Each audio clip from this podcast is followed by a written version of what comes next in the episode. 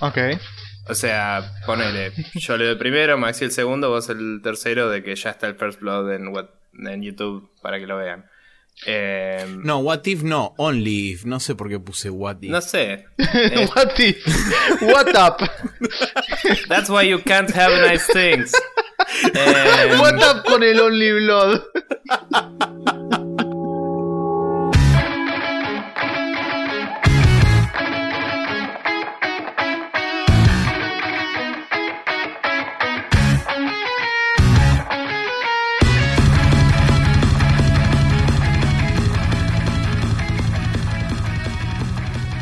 Buenas, buenas, ¿qué tal? Bienvenidos al podcast número 104 de Spreadshot News. Este sería nuestro podcast aniversario, si no fuera, porque en realidad fue el anterior y ni nos enteramos, pero no importa.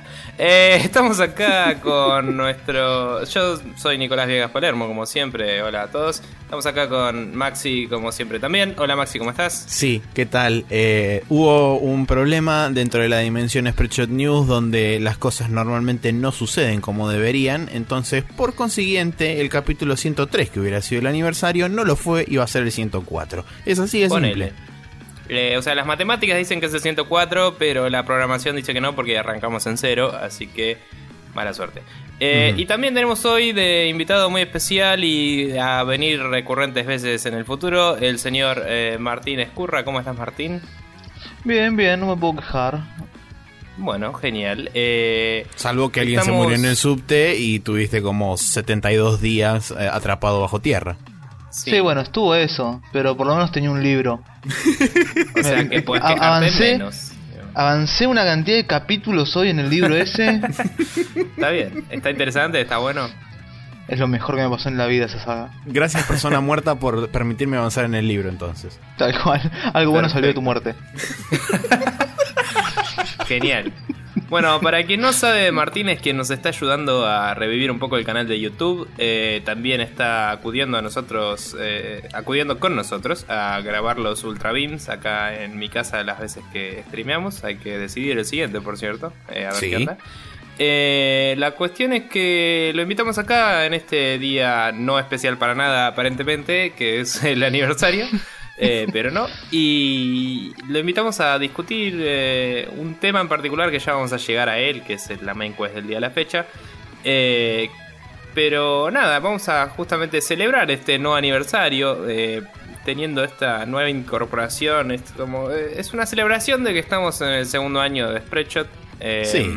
Y de que estamos y, vivos, o sea, estamos Cerramos bien. ya dos años más bien. la humanidad va hacia un futuro este infructuoso y totalmente decadente y celebramos Claro. todas esas cosas. Así que bueno, eh, vamos hacia arriba, nunca, hacia adelante, nunca hacia atrás, hacia arriba, nunca adelante y girando y girando hacia la libertad, como dicen. Correcto. Pero Eh, antes bien, vamos a leer antes. un poco de gente que nos mandó mensajes, cosas bonitas, una caricia en, en la cabeza, en la espalda o en alguna Epa. otra parte del cuerpo. Eh, como por ejemplo el señor Carlos Molina, Leandro Ariel Sapia, Santiago Boy, Franco Chiodi, eh, Matías, Sergio Suárez y Seba Saga. Por supuesto también le agradecemos a Sebastián Díez que estuvo en el capítulo anterior este, charlando un poco con nosotros sobre la Gamescom 2014 y todas las cosas que pasaron allá en las lejanas tierras de Alemania-Landia. Bien, eh, gracias a todos ellos por pasar y comentar. Después, obviamente, vamos a reiterarles cómo pueden hacerlo eh, hacia el final del capítulo. Y eh, vamos a rápidamente pasar por el Quick Shot, donde les vamos a contar un par de cositas.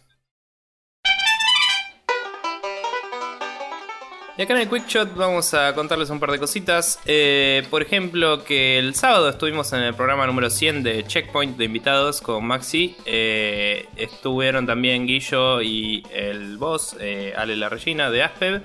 Y estuvimos ahí, hicimos secciones autóctonas de Checkpoint, pero las hicimos nosotros. Yo hice un juego que no jugaste del Freedom Force, que vendría a ser para vos, Martín, que por ahí no estás tan al tanto. Es una especie de ¿por qué no jugaron este juego que es la puta posta de la vida? Entonces dije, claramente vamos a hacerlo de Freedom Force.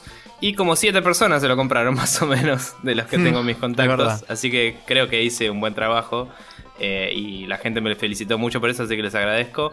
Eh, la pasamos de lo mejor y después inclusive nos quedamos un rato a boludear porque era el cumple de Bunny y estaban festejando ahí en, en la casa, así que nada, muchos jueguitos, mucha buena onda y les agradecemos la invitación. Correcto. Sí, señor. ¿Qué más tenemos, Maxi? Siguiente punto es que eh, para la gente que por supuesto no sigue el canal de YouTube, cosa que está muy mal, mal, mal gente, deberían seguir el canal de YouTube en Spreadshot News TV, o sea, youtube.com barra Spreadshot News TV. El Cryptos de Necrodancer parte 1 ya está disponible en YouTube, de parte justamente acá del señor Martínez Curra. Eh, va a ser un now tenía pensado originalmente hacer un First Blood, pero en el video dijo, ¿saben qué? Se van a cagar, voy a hacer un now. Así que, primera parte de muchas por venir del Cryptos de Necrodancer. La verdad tengo que decir que me encantó el gameplay, este, a pesar de que lo vi como 60 veces mientras lo estaba editando. Eh, está muy, muy bueno y le tengo muchas ganas. Voy a esperar a que esté por ahí un poco más avanzado o que ya, este, digamos, esté lanzado directamente el juego, pero recomiendo que pasen por ahí porque es un, es un dungeon crawler, ayudarle, es un dungeon crawler con ritmo y está muy bueno.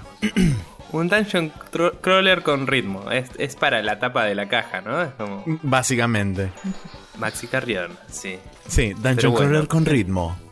Sí. ¿Y vos, Martín, Sí. qué más tenés acá para mencionar? Y bueno, yo siguiendo, siguiendo ya que estoy, soy el encargado de revivir básicamente el, el canal de, de YouTube, vamos a seguir con, con el canal de YouTube. También, Genial. además del, del Cryptos de Necrodancer, está disponible un First Blood de un juego indie de terror, ish, llamado Only If. Es un juego extraño.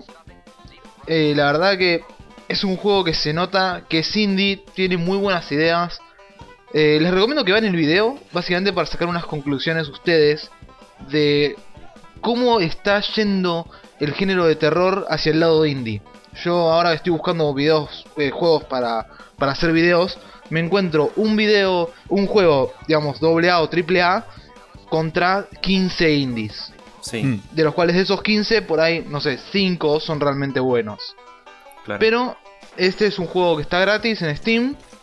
eh, y que en el peor de los casos pueden ver el video antes de bajárselo para sacar unas conclusiones por ustedes si es lo que a ustedes les interesaría. La realidad es que no da miedo, por eso es como que no es tan de terror como uno pensaría. Doy fe. Es más eh. bien una suerte de, susten- de suspenso, digamos. Claro. Eh, una pregunta, ¿qué onda? ¿Es, es totalmente gratis? ¿Es, es- ¿O es Sí. un demo de algo que va a salir después? o- Supuestamente es el juego gratis, completo, lo pusieron ahí en Steam, Qué loco. como si nada, como que no quería la cosa. Bien, buena onda. Eh, Y imagino quería- que después saldrá la Super Deluxe Edition o algo así, que suelen hacer eso, pero me parece copado. No sé, porque es, es indie y no está teniendo tanto éxito, así que no sé si realmente van a hacer algo así. Mm, está bien, Eh, está lo que sí también quería decir del Crypt of the Necrodancer, aprovechando que, que salió a colación, que además del now loading, probablemente yo haga videos mostrando las diferencias cuando se hagan updates importantes, ya que estoy en el, en el Early Access. Genial. Está bueno. Así que eventualmente cuando ya esté terminado terminado, les puedo avisar por el canal de YouTube para que vayan corriendo a comprarlo. Perfecto. Genial. Excelente Quizás idea. tendríamos que, que definir un nuevo. Esto ya es una interna, ¿no? Pero quizás Sí. tendríamos que definir una nueva un nuevo tipo de playlist para las cosas que son así, alfa o beta, eh, tipo changelog. Y Claro. Ya está, listo, tiene un nombre, perfecto. Se Sí, suele pasar así. suele pasar así acá todo, así que. Todo en vivo, chicos. Eh, todo on the record. Vean la magia, vean la magia haciéndose.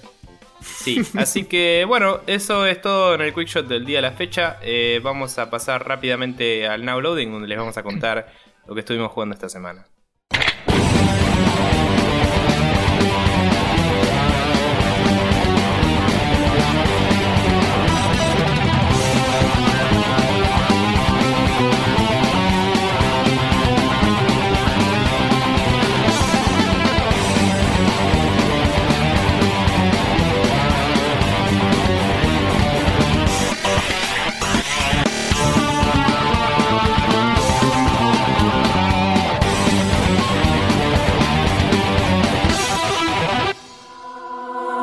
Estamos de vuelta acá, como decíamos, en el now loading, donde tenemos un par de jueguitos para comentar. Eh, ¿Por qué no empezamos por vos, Martín, ya que sos el invitado y el, y el nuevo integrante, ¿no? De traernos lo que estás jugando en este momento. Bueno, yo estuve jugando porque de hecho lo terminé ayer. El Among the Sleep, un juego de terror que fue recomendado en la página. Cuando yo pregunté qué juegos les gustaría que grabase, fue grabado, lo van a tener en el, en el channel de, de YouTube. Próximamente. Así que próximamente van a poder verlo eso en toda su gloria. Ya está, lo terminé, estuvo muy bueno. No voy a spoilear la historia porque de vuelta van a poder ver los videos, así que no tiene sentido. Eh, sí voy a decir que fue muy interesante. Eh, básicamente es un juego donde vos manejas a un nene de dos años. Ah, es ese, sí. El... Es, es Sí. ese, básicamente. Es el, el juego donde vos Sí. a un nene de dos años. Entonces te, es muy fácil sentirte indefenso. Sos genuinamente, estás completamente indefenso, sos vos con tu sito de peluche. Que lo puedes abrazar para sentir un poco menos de miedo. ¿En serio? Wow. Sí, es lo mejor. Tiene- el sitio de peluche es lo mejor. Me hace Pregunta. acordar a. Perdón, me hace acordar a una de las premisas del, del canal. de- del, del Twitter ese trucho que no es de. de Peter Molyneux, ¿viste? El de Ah, sí. Peter Molydeux, que era un simulador de abrazar osos.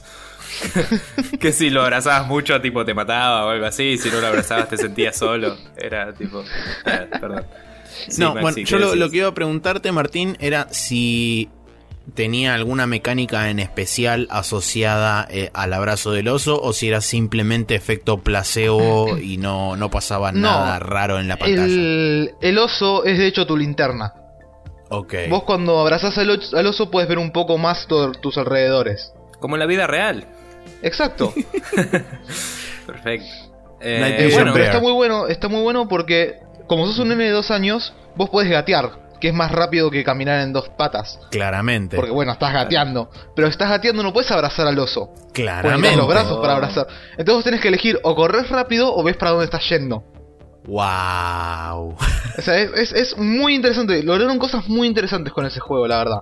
Es, es algo que les recomiendo que lo jueguen o que vean los videos. Porque es, es, es una muy buena experiencia en todo sentido. En el juego, en la historia, es una linda experiencia el juego.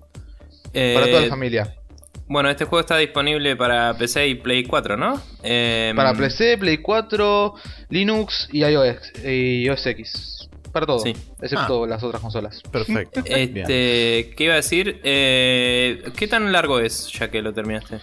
Eh, y mira, jugándolo tranquilo, grabándolo, son precisamente 4 videos de 30 minutos y uno de 15. Así que Está 2 bien. horas y cuarto. Una, una experiencia, como dicen. Claro. bueno, Exacto. genial.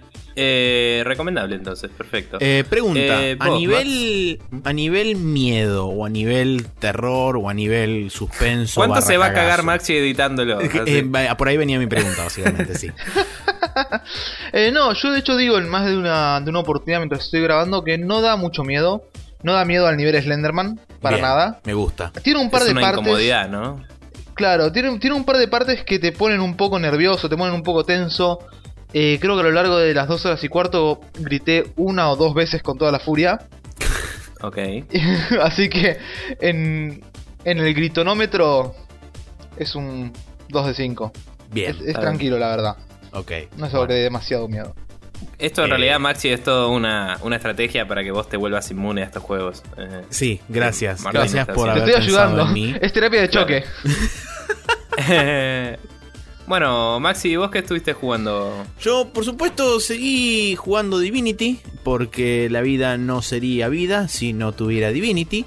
Eh, Así es. Y claro, eh, bueno, y avancé bastante más. Eh, hubo una parte donde me quedé medio trabado porque no por algo en particular de que no supiera hacia dónde avanzar, sino porque básicamente me topé con una pared de dificultad en una parte particular y no tenía más enemigos porque había limpiado todo el mapa hasta donde podía llegar sin que me recontraviolaran. Entonces había un combate que me resultaba difícil, pero estaba por encima de lo mejor que yo podía hacer como para poder sobrellevar ese combate y ganarlo, en definitiva. O sea, eran demasiada cantidad de enemigos y todos los enemigos estaban un, eh, estaban un nivel por encima mío. Y en el Divinity un nivel se siente muchísimo. Eh, te diría más, eh, sobre todo teniendo en cuenta que muchas de las veces no estás equipado con el gear, entre comillas, ideal o si querés soñado. Eh, muchas veces te encontrás con gear intermedio. Ahí vamos. No mueras. Em, y no siempre tenés, digamos, a tus personajes de la forma más óptima. Seguramente también tendría que por ahí perfeccionar este tema de este, puntos de, habilidades, etcétera. Pero bueno, la cuestión es que mm, de alguna u otra forma logré, así en una especie de medio golpe de suerte, ganarles. Pude seguir avanzando, llegué hasta, la, hasta una tercera área que es toda nevada, todo con frío. Y aparentemente en ese lugar es donde sigue la main quest. Si no, tenés la, tenés la opción de ir a lo que sería la segunda área después, del, después de la primera ciudad. Eh, que ahí, digamos, tenés un área, digamos, bastante abierta para poder levelear, poder este, investigar un poco y demás. Hasta que te topas con este, enemigos que están dos o tres niveles por encima tuyo, que por supuesto es imposible que puedas, este, puedas hacerles algo. En realidad, si te los encontrás por ahí de a uno, no sería tanto problema, pero están en grupos de 4 o 5. Eh, entonces tenés que sí o sí me parece que tenés que avanzar un poco la, main quest para llegar hasta un determinado punto donde después de esa después de que se resuelva por ahí el conflicto o esa parte del conflicto de la main quest puedas seguir este, avanzando en el segundo mapa. Eh, bueno, en líneas generales el juego es increíble, me encanta. Otra vez he pasado casi una sesión de juego entera haciendo management de inventario porque es necesario hacerlo y jamás me aburrí. Eh, y bueno, no, puedo dejar de recomendar eh, el juego lo suficiente. Básicamente es este. Y a pesar de que no haber jugado ningún juego de ese estilo de la old school de los RPGs viejos, ¿no? Eh, este es, digamos, mi primer contacto con un juego de estas características, que es lo más parecido, a pesar de que tiene muchas mecánicas y muchas cosas de game design ayornadas a hoy, como charlábamos el otro día, Nico. Eh, a pesar de que tienes muchas de esas cosas, se siente todavía, me da la impresión, ese espíritu, si se quiere, o por lo menos eso es lo que transmite mucha gente que habla bien del juego, se siente ese espíritu de los clásicos RPGs de antaño. Y después por otro lado, este, para, entre comillas, relajar tensión, que es mentira, porque me estoy intentando juntar todas las estrellas y esas mierdas que hay que hacer después de que ganas el juego, eh, estoy jugando Super Mario 3D World. Eh, no era uno, no eran dos, sino que eran tres niveles extra después de ganar el castillo de Bowser. Lo cual dije, a la mierda. Eh, ¿Tres mundos o tres niveles? Tres mundos. Ok. Nice. Eh, tenés ¿Sacaste el Star Kingdom. ¿Cómo? ¿Sacaste Lumia? Eh, no, todavía no. Eh, saqué a Rosalina nomás. Sí, creo que es esa. Sí, Lumia es la estrellita. Lumia es la estrella, Rosalina es el personaje, sí. Saqué a Rosalina después de después del, eh, del mundo donde sacas a Rosalina, que es el Star King, el Star este level o el Star Stage. Después tenés el Mushroom y después tenés el Flower. Y en el y el Flower teóricamente termina, espero. Em, ah, no sabes si termina. No, no sé realmente si termina o no. ¿Y el em, juego tenía 8 mundos? El juego tiene 8 mundos. Tiene del 1 al 6, después el 7 es este un iconito de un castillo, que es teóricamente el mundo de Bowser, pero después no, porque vas al Bowser Kingdom. Land creo que tenía la misma cantidad de mundos especiales que, que de mundos normales. En realidad, digamos, los mundos comunes son 8, pero los últimos dos están nomenclados de forma Castillito y este, la cara de Bowser. Mm, está bien, está bien. Y después de ahí eh, tenés tres mundos más, que son el Star, el Mushroom y el Flower. Pero bueno, la verdad que es. Eh, en, relación a lo que me costó pasar el New Super Mario Bros. de Wii U, me pareció una experiencia un poco más fácil. Eh, a pesar de que a los dos los jugué de a uno, me pareció una experiencia un poco más fácil el Mario 3D World que el New Super Mario Bros. No sé por qué razón habrá sido, pero me resultó un poco más fácil. Está bien. Eh, bueno, yo por mi cuenta estuve jugando poco y nada. Jugué básicamente al Shovel Knight porque dije, ah, no jugué una chota esta semana y me puse a jugar un poco al Shovel Knight. Hmm. Y eh, de hecho recién antes de que empecemos a grabar, que estuvimos con unos eh, retrasos por causa mayor de gente que se muere en el subte, jugué un poquitín al Castlevania, ya que estaba, dije, bueno, vamos a darle al Castlevania hasta que arranquemos. Y eh, bueno, Shovel Knight, nada, es lo mismo, super diversión, está buenísimo. Eh, no avancé mucho, así que no tengo mucho nuevo para contar. Y me hizo gracia que el Castlevania yo había, había intercambiado un par de posts con Fall Duty, que lo estaba jugando también, pero es mucho más vicioso y lo juega al mediodía en el laburo y todas esas cosas. Mm. Y eh, la cuestión es que eh, él estaba en un momento, eh, muestra un screenshot del castillo y yo veo que estaba más o menos igual. Y digo, sí, yo estoy igual que vos, solo que no tengo el doble salto. O sea, porque vi que él había podido descubrir áreas que yo no. Que, que estaban como más altas, digamos. Y dije, pero debo estar más o menos por ahí, le digo. Entonces hoy lo agarré, el juego, avanzo tipo tres pasos y agarro el doble salto. dije, ja. y, nada, seguí un toque, encontré el save point, grabé y me puse acá a hablar con ustedes. Así que ahí estamos. Em, pero bueno, nada, voy a tratar de o aflojar un poco con la serie de Castle o meterle el doble, así lo termino y puedo volver a los videojuegos porque me estoy enganchando como un hijo de puta. Ayer y anteayer me fui a dormir a las 3 de la mañana, así que así está la cosa. Bien. Y sí, tenés que mirar esa serie, Maxi, es muy, Ya sé. muy buena. Eh, pero bueno, nada, jueguitos, diversión y toda la bola. Vamos a pasar ahora a las noticias, ¿por qué no? Ya que Spreadshot News se llama el programa, ¿no? Eh, así que nada, volvemos enseguida con todo eso.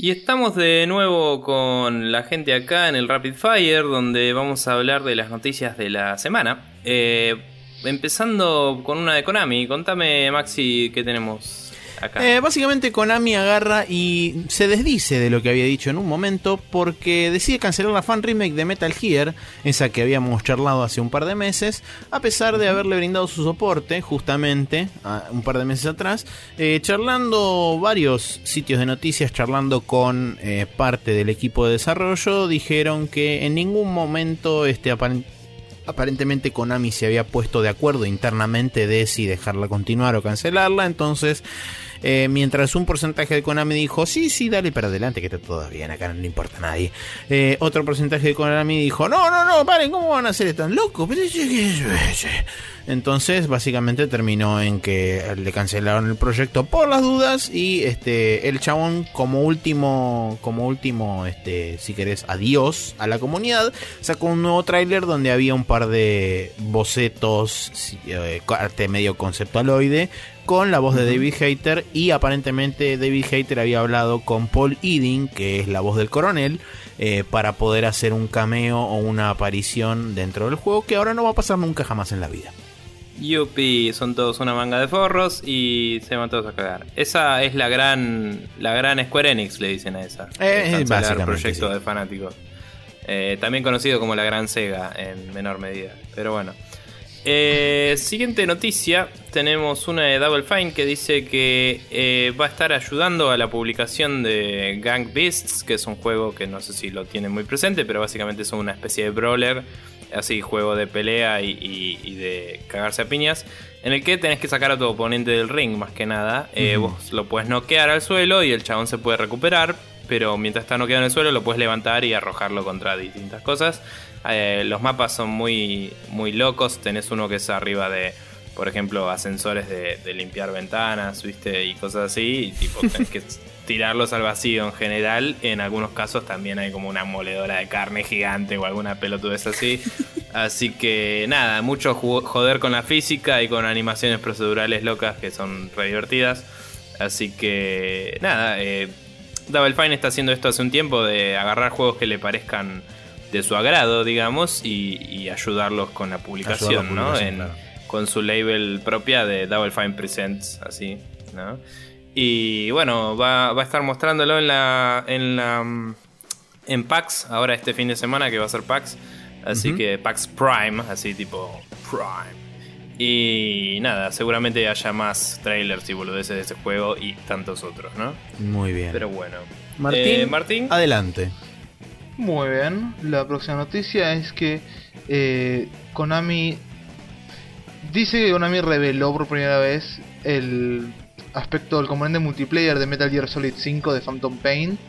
Eh, la realidad es que el video que vamos a compartir es en realidad eh, la presentación liqueada de la Gamescom, con lo Sí. cual en realidad es la Mother Base Invasions, no el Metal Gear Online, sino el componente real completo online del Metal Gear 5. Claro. Eh, Sí, sí. Igual es un video interesante para ver. Cabe, cabe remarca- remarcar que cualquier cosa que sea Me- Metal Gear Solid 5 es amor puro Mm. y todos deberíamos Mal. amarlo. Sí.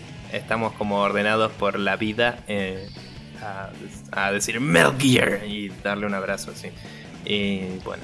Y ser todos Exacto. felices. Por cierto, el video que estaba en esa nota no está andando, así que vamos a tener que ver si conseguimos otro. Jeje. Pero bueno, sí. Eh, yo no lo vi siquiera, así que la verdad que no sé de qué me estoy perdiendo. Pero bueno, em, volviendo a vos, Maxi. Siguiente noticia. Bueno, eh, siguiente noticia dice que el Wasteland 2 va a salir a la venta el 19 de septiembre, finalmente, eh, porque recordemos que Brian Fargo había dicho que originalmente estaba planeado para fines de agosto. Eh, a mitad de agosto terminó resultando que había problemas con el packaging y con las copias físicas del juego, entonces dijeron vamos a tener que retrasarlo hasta fines de septiembre. Y hace cuestión de una semana y pico, eh, un nuevo update en el- los foros de Kickstarter eh, dieron la fecha definitiva de salida, que va a ser el 19 de septiembre. Así que a partir de ese día, todo el mundo va a poder wastelandear dos mente, eh, feliz y contenta. Perfecto. Eh, bueno, eh, ambos estamos esperando ese juego. No sé, vos, Martín, ¿lo, lo vaqueaste o lo estás lo compraste? ¿Lo estás esperando? Eh, la realidad es que no. A este momento no, no le presté demasiada atención al Wasteland 2. Se Pero- ve, la verdad, muy lindo. Es todo lo que puedo decir de, de momento. Pero Yo escucharé las opiniones de ustedes cuando salga y en base a eso lo conseguiré. sí, eh, básicamente por lo que se ve es lo que debería haber sido el Fallout 3 en su momento, ¿no? Pero bueno, eh, bien, volviendo a la siguiente noticia, tenemos que Atari lanzaría, eh, va a lanzar, perdón, un reboot de Alone in the Dark y Haunted House para PC antes de fin de este año. Yo no conozco los detalles de esta noticia, así que no sé si Maxi me podrá ayudar un poco. No, no hay mucho más detalle que eso. Simplemente Atari fue hace relativamente poco fue comprada por no me acuerdo quién y aparentemente esta gente dijo vamos a poner en funcionamiento todas las franquicias que tenemos, mal o bien. Y algunas cosas fueron a parar a mobile, otras cosas este, quedaron medio como ahí en stand-by a ver qué hacemos. Y aparentemente dijeron, che, mira, tenemos el Alone in the Dark y el Haunted House, ¿qué hacemos? Y hacer versiones para PC. Eh, lo que sí no sé es si esto va a quedar a cargo de algún estudio independiente o algún desarrollador externo, que asumo será el caso porque creo que Atari ya no tiene desarrollo interno. Eh, pero tampoco tengo demasiados detalles sobre qué va a constar, digamos, esto, estos reboots. Si van a ser, este, em, digamos, como reimaginings también, o si simplemente van a ser como el primer juego de vuelta con cosas más lindas y ya. No, según dice, ahí leí un toque la noticia, son reimagining. O sea, es un, es un reboot hecho y derecho de- del estilo me cago en lo que salió antes, vamos a hacerlo de nuevo. Ah, Eh, ok, bien. Así Eh, que veremos.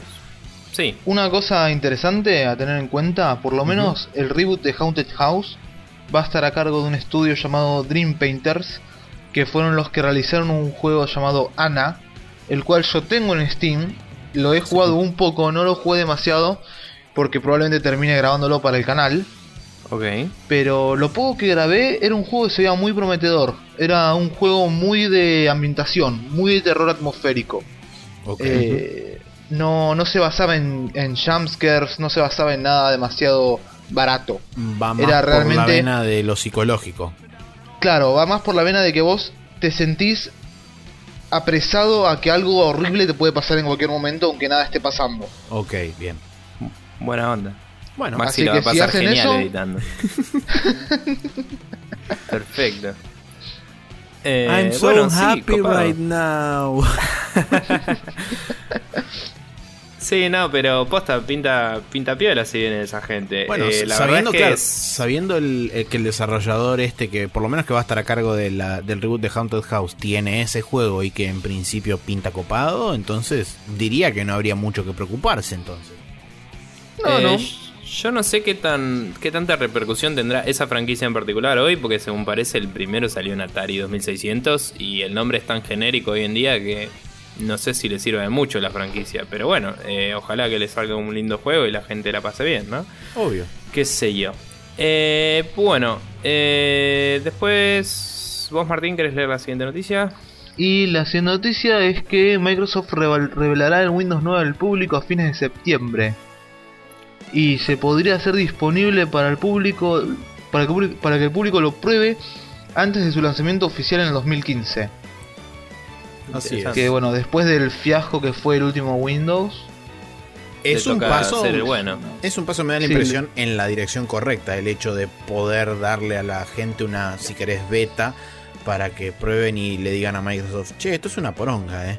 O le digan, Igual- che, esto está bien. Con el 8 lo habían hecho también. Y la gente le dijo esto es una poronga y no, no mejoró mucho. Pero. Sí, pe- pero porque Microsoft funciona así, todo el mundo lo sabe. Tienen un Windows bueno y un Windows malo. y sí. Es, Sí, es sí. así desde, desde, el noven- desde el Windows 95, creo. En realidad el truco, el truco es que son todos malos, pero lo que hacen es que hacen uno bien choto y después el siguiente solo lo hacen malo. Entonces la gente dice, ah, está bueno este. Y así funciona. Pero no, no, la verdad es que había un screenshot ahí que no sé ni de dónde salió, pero era como una especie de mezcla entre la interfaz de Windows 7 normal, digamos, o de Windows 8 cuando estás en desktop, y, y en el start, la, claro, el, el start del el start menu era como una especie de mini metro thingy. Y se había copado. El tema es que nadie en la puta vida usa las features de Microsoft de, de las cuentas de Microsoft si no los tienen en el laburo. Porque todos usamos Google y tendrían que aprenderlo ya. Pero bueno, no importa. Em, Sí. Nada, Nada. esas son las noticias que tenemos, excepto por una que es de la sección favorita de niños y niñas. Decilo, Maxi. Decilo. Eh, sí, bueno, eh, por supuesto, como ya Nico adelantó, la sección preferida de niños y niñas, el héroe que se presenta cuando es necesario, como todos los héroes de acción, aquella, eh, aquella corporización de la noticia que atravesaría paredes y rompería tempestades para proteger a todos los inválidos y este, desminuciados del mundo y de todo el universo. No es ni más ni menos que Especulandia, donde a nadie le importa checar lo que se dice porque total está catalogado como rumor. En esta ocasión, el Resident Evil Revelations 2 se habría filtrado a través del marketplace de Xbox. Cosa que no me sorprende porque básicamente el Resident Evil Revelations, que originalmente había salido en 3DS, aparentemente tuvo después un éxito inesperado en las demás plataformas a las cuales fue porteado, que si no me equivoco fue Play 3, 360 y PC, ¿verdad? Eh, sí, así Sí. fue. Bien, eh, mucha gente lo catalogó como una Y Wii U está especie- también, perdón. ¿Cómo? En Wii U también está. Ah, bien, en Wii U también está. Eh, una, mucha gente lo catalogó como una especie de vuelta a las raíces sin terminar de serlo del todo, pero digamos que la gente dijo, sí, esta es una dirección por la que Resident Evil puede llegar a ir sin necesidad de volverse la garcha atómica que fue el Resident Evil 6. Entonces, Perfecto. bueno, eh, Resident Evil Generations aparentemente estaría saliendo para Xbox, claramente, y capaz seguramente Sony, a la consola de Sony y PC, pero no se saben mucho más detalles al respecto. Recién dijiste Generations, ¿eso es un nombre o le pifiaste horrible? perdón, Revelations, no Generations, Bien. Revelations. Revelations Dos. 2, perfecto. Revelation Bien. 2, Generation Advance. Claro, Ultimate. Eh, Extreme, no olvidemos que es de Capcom, así que todo puede ser. sí, Alpha. Eh, bien, calendario. Tenemos para el martes 2 de septiembre, día del cumpleaños de mi señor padre, eh, el Dance Central Spotlight, así que se lo puedo regalar. No, mentira. Eh, es para Xbox One. Eh, tenemos el, el, Dangan, el Danganronpa, que claramente leí la garompa, pero no importa. No es cierto, no lo leí, pero quería leer la garompa, porque es divertido. Porque te gusta la Eh, garompa. Claro. Mm, mm. Danganronpa 2 eh, Goodbye Despair para PlayStation Vita. ¿Qué carajo tienen japoneses en la cabeza? El The Sims 4 para Windows y Mac. El Warframe para Xbox One. Eh, Quack. Este juego salió hace mil años, no importa. El Warriors Orochi 3 Ultimate para Xbox One y Play 4. eh, que los Warriors Orochi eran de ese tipo de juegos que te están fascinando ahora, ¿no? Eh, son, Los digamos, Musou. otra, otra versión, un desdoblamiento de los Dynasty Warriors, sí. Está bien, bien. Eh, Y después, eso es todo por el martes, sí. Para el viernes 5 tenemos otra cosa, ¿no? Para el viernes 5 tenemos el Dead Rising 3 que va a salir en PC, juego que originalmente en su momento había sido catalogado como exclusivo de Xbox One y evidentemente no lo es. Ok. Bla.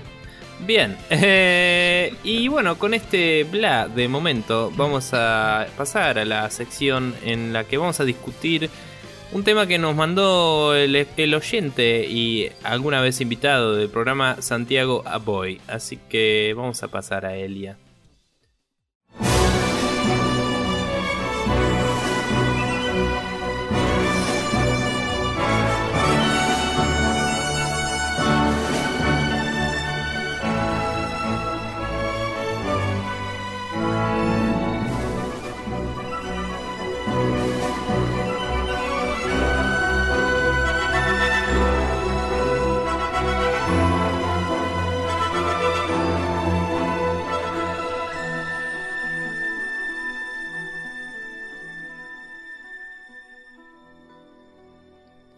Y acá en esta main quest del día de la fecha vamos a hablar de handholding, eh, este término yanquizoide que dice básicamente llevar de la mano o en general se utiliza para tirarte tutoriales por la jeta todo el puto juego o eh, tratar de hacerte entre comillas más fácil un juego que puede ser considerado negativo en algunos casos a veces a veces te- se te trata de idiota, a veces es como condescendiente, a veces está bien y a veces está perfecto porque el juego es tan complejo que se va a la chota. Así que vamos a discutir un poco sobre su, su el, el por qué existe, ¿no? Su causa, eh, el, las formas en las que se aplica hoy en día y qué nos parece y cómo podría mejorar o no esto en el futuro según nuestra opinión.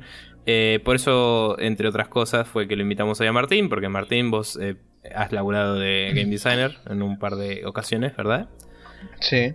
¿Estás ahora mismo en eso también? ¿Puede ser? Estoy haciendo trabajo freelance, sobre todo de game design, en este momento. Buena onda. Eh, la verdad que no te dimos espacio para que te presentes y eso, pero al final del programa, si querés, nos contás un poco de tu vida. Este, antes de cerrar. Bien. Eh, entonces, handholding. Handholding. ah, bla, bla, bla. Eh, handholding fue como algo muy. muy. eh, constante durante toda la última generación, diría. Sí, se hizo muy prominente a partir de la este, aparición justamente de la PlayStation 3 y la Xbox 360. eh, a- justamente, en- como dijo bien Nico, en esas generaciones como que explotó todo el tema del handholding y este el hecho de eh, hacer que absolutamente todas las acciones dentro de un juego tuvieran este bien demarcado y, y bien indicado qué era exactamente y puntualmente qué, lo, qué era lo que tenías que hacer en cada momento particular del juego. Eh, y bueno, nosotros acá O- armamos una... Sí, decime Martín. También digo, no, aun si no es todo el juego, también había muchos tutoriales extensos al principio del juego. Sí. Donde quizás antes. eh, digamos, los tutoriales dentro del juego son algo que venía muy de la PC antes, ¿no? Pero Mm. solían ser una opción distinta en el menú. Tipo, quiero jugar al juego o quiero jugar el tutorial. Para Claro. aprender a jugar. Eh, creo que esto, ahora, ahora vamos a enumerar las causas que tenemos anotadas, ¿no? Pero creo que podemos decir tranquilamente que tiene que ver con, principalmente diría, eh, la distribución digital y el hecho de que de golpe no siempre tenés un manual en la mano. Eh, Sí, entonces es como que el juego te tenía que enseñar a jugar y la gente siempre va al New Game, no, no va a un coso aparte que dice tutorial. Esa es mi opinión, no sé. Eh, pero bueno, y entonces había juegos que tenías que pasar realmente una sección que era como de 30 o 40 minutos, que estaba totalmente scripteada, que no te dejaba hacer la mitad de las cosas hasta que no aprendieras a mirar para arriba, tipo moviendo la palanquita y es tipo, sí, lo, lo hago desde hace 14.000 años, pelotudo. Y bueno, y era como medio tedioso, ¿no? sí. Sí, eh, yendo por ahí para justamente listar las que por lo menos yo en su momento haciendo un poco de memoria consideré, me parece que fueron las causas de la aparición de, o mejor dicho, de la explosión, si se quiere, de, lo que es el handholding. La aparición de Internet es una, la expansión de la audiencia por medio de, por medio de los videojuegos, que esto incluye público no acostumbrado al paradigma de este momento, o de ese momento si se quiere, público actual que no tiene mucho tiempo para dispensar en juegos, y público con un umbral de frustración extremadamente bajo. Eh, todo esto se refiere a mucha gente nueva eh, que en parte con la aparición de la Wii, que eso digamos que abrió mucho el mercado del gaming y lo llevó a hogares donde no se conocía el gaming o mucha gente por ahí no estaba en contacto dentro de una casa con el gaming, hizo que toda esa gente se involucrara de cierta forma con los videojuegos, entonces toda esa gente no conoce eh, el idioma, si querés, de los videojuegos y por ende hay que enseñárselo y esto me parece que también es una de las causas por las cuales eh, el, el handholding y todo el tema de eh, eh, los tutoriales y excesiva, excesivo cuidado a que la gente haga todo exactamente como se quiere al pie de la letra y se le dé una recompensa automática y instantánea a lo que está haciendo diciéndole bien, bien, lo hiciste bien, dale, seguí para adelante, ahora tenés que hacer tal cosa y tal otra. me parece que es el reflejo de justamente esa apertura al mainstream de, los videojuegos, ¿no? Sí, eh, claramente, digamos, eh, antes las la venta de consolas y la venta de videojuegos pasaba mucho por la el mercado de las revistas de videojuegos, el mercado especializado, digamos. Hmm. De golpe con internet, con, con, la comercialización más masiva de los juegos y con muchos TV ads y cosas muy directas al consumidor final, la gente tenía más presente los juegos después de la generación de Play 2, donde la Play 2 justamente penetró todos los mercados, digamos. La Play 1 ya lo había hecho bastante, pero. Pero después de la Play 2 ya era como, bueno, ahora el gaming existe, ya está, es de todos y, y debería todo el mundo jugar en teoría. Entonces, sí, llegó la Wii que apuntaba a gente que por ahí nunca había jugado en su vida y me parece que el problema no era tanto que llegó la Wii, sino que las otras consolas eran mucho más complejas, digamos. Entonces tenían que apelar a la misma gente si querían no perder ese mercado. Sí, Martín. Sí. Yo no es que esté en desacuerdo con lo que se está diciendo. Pero, no, es que me parece que se está viendo el tema desde un ángulo incorrecto. ¿En qué eh, En el sentido de que sí, la aparición del mercado este más casual, de, la gente que no es tan hardcore gamer, de la gente que no tiene tanto tiempo, no quiere gastar tanto tiempo jugando un juego, por ejemplo, eh, puede haber elevado la barra de dificultad al momento de diseñar un tutorial, porque todos los juegos tienen tutoriales en mayor o menor medida. Eso siempre lo tuvieron y siempre lo van a tener. El tema es que antes se escondía el tutorial. Antes y ahora, aún, los juegos bien hechos. De hecho, Maxi, vos estuviste jugando el Mario 3D World de Wii U. Sí. Ese juego cada 2x3 te tira algo distinto. Te tira, te tira que de repente tenés una cosa que hace que tengas dos personajes en lugar de uno. Y ahí mismo te muestra cómo utilizarlo para avanzar en el nivel sin aparecer un cartel de 5 líneas de texto diciéndote cómo usarlo. Tal cual. es un tutorial bien armado. Claro, exacto, exacto. Todo el mundo vio o tendría que haber visto ese video, por lo menos. Sí, lo recomendamos como tres veces, lo vamos a recomendar de nuevo. Mega Man vs. Mega Man X de Ego Raptor, perfecto. Exacto. Bien. Ese Ego Raptor tiene la posta ahí, en cierta forma. El handholding no es algo que uno tendría que buscar las causas de por qué. Al final del día el handholding es una malformación de los tutoriales hechos por gente que no tiene la capacidad o el conocimiento para armarlos bien. Yo creo que el problema no es tanto la expansión de la audiencia, es que con la expansión de la audiencia se generó una demanda mucho mayor. El mm. mercado tenía que saturarse de juegos. Cuando no hay suficientes eh, empresas y suficiente gente realmente bien capacitada para realizar esos juegos. Entonces, ¿qué pasa? Cualquier boludo agarra y dice que es diseñador. Y terminamos con tutoriales de cuatro páginas enteras vos estás media hora leyendo lo que vos ya sabés lo que tenés que hacer. Sí, eh, la realidad igual... Perdón, sí, decime...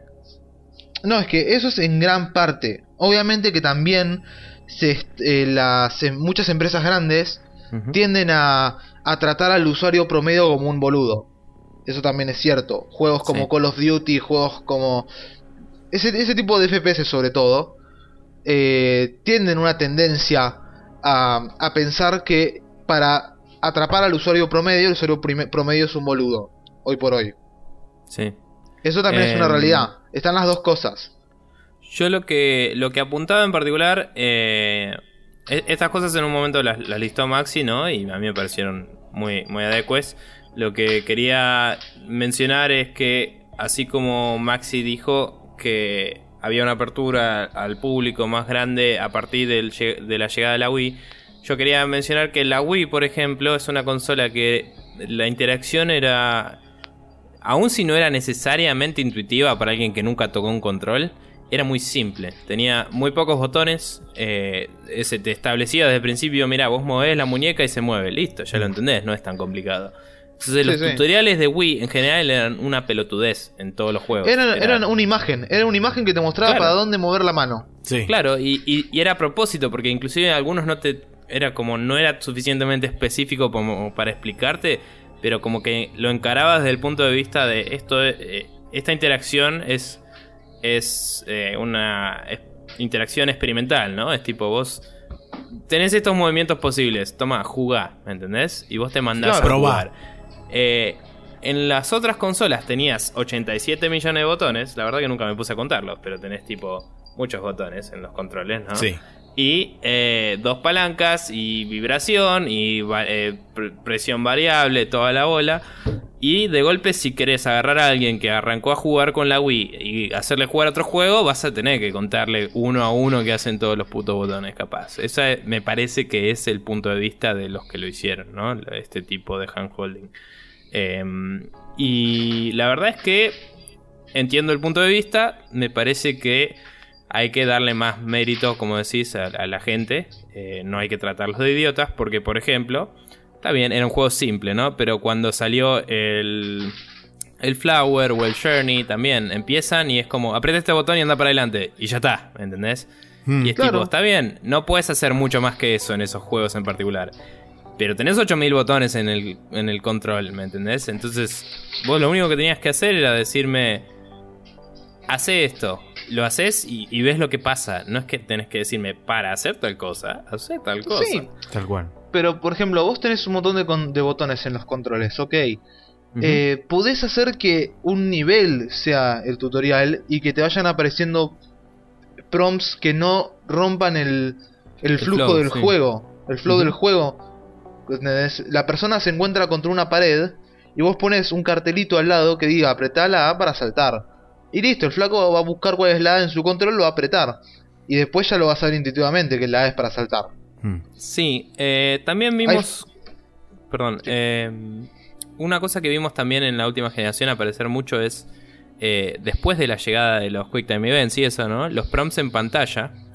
Que ya han llegado a un nivel ridículo, la verdad. Eh, la primera vez está bueno para aprender a hacer algunas cosas. Y hay algunos juegos que cada vez que tenés que saltar en el puto juego, te lo dicen. Y es como, entiendo que hay una diferencia de altura entre el punto A y el punto B.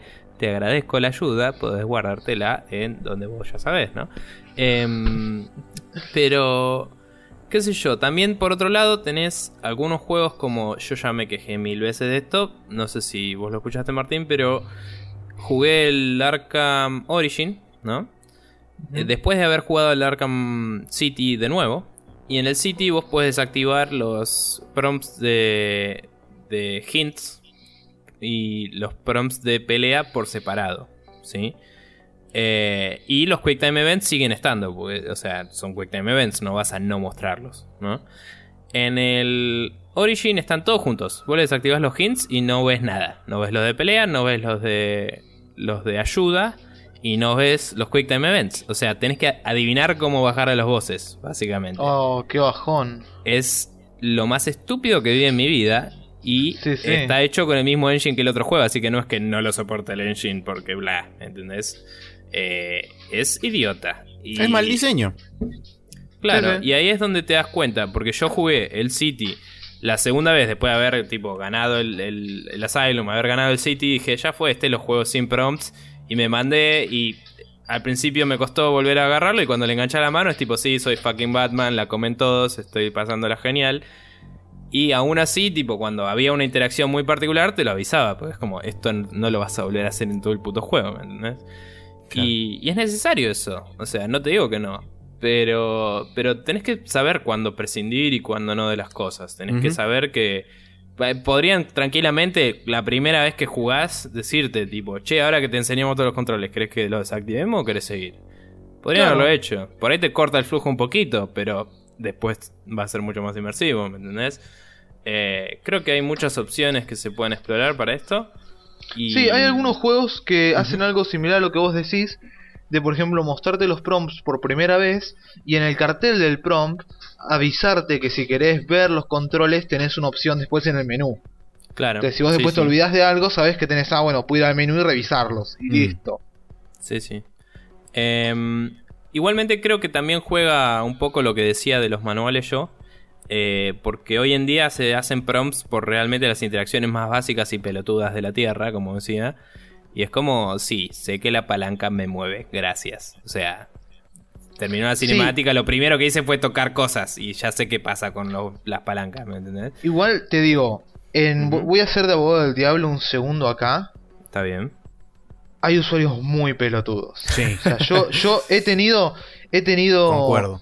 eh, user experiences, viste, de que yo hago la build, se la llevo a un grupo de usuarios que, que les pagas un par de monedas para que jueguen 10 minutos y te digan su opinión y te den tipo feedback. Hmm. Ajá. Y era gente que realmente no sabía usar un stick.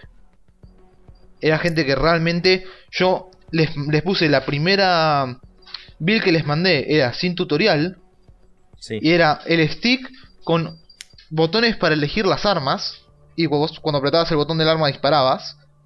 Y los tipos no entendían. No entendían cómo usar el stick. Había que avisarles. Wow. O sea, hay gente que necesita ese tipo de tutoriales. Sí. Para bien o para mal. Sí.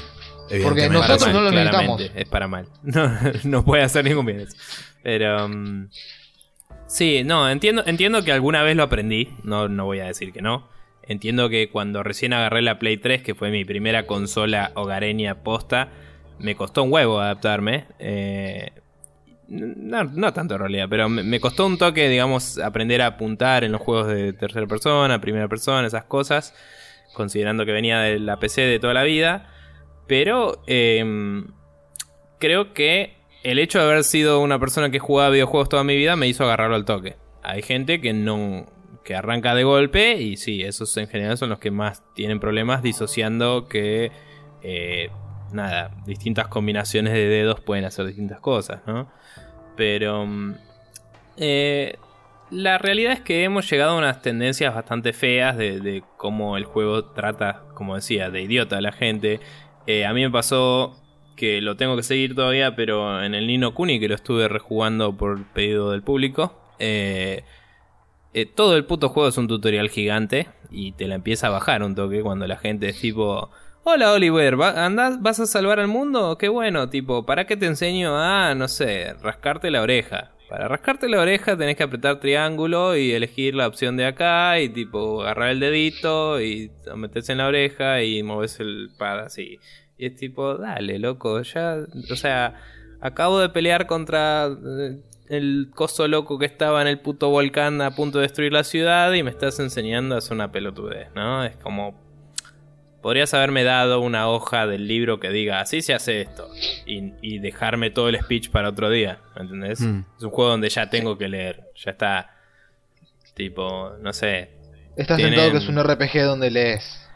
Claro, eh, pero digo, muchas de las cosas se exponen en una conversación que está mezclada con la historia, entonces te da cosa esquipearla, ¿viste? Y, y es como condescendiente, o sea, te lo dicen de forma condescendiente a- al personaje y se vuelve ya como, bueno, macho, eh, pará, salvé como tres ciudades ya, no me rompa las pelotas.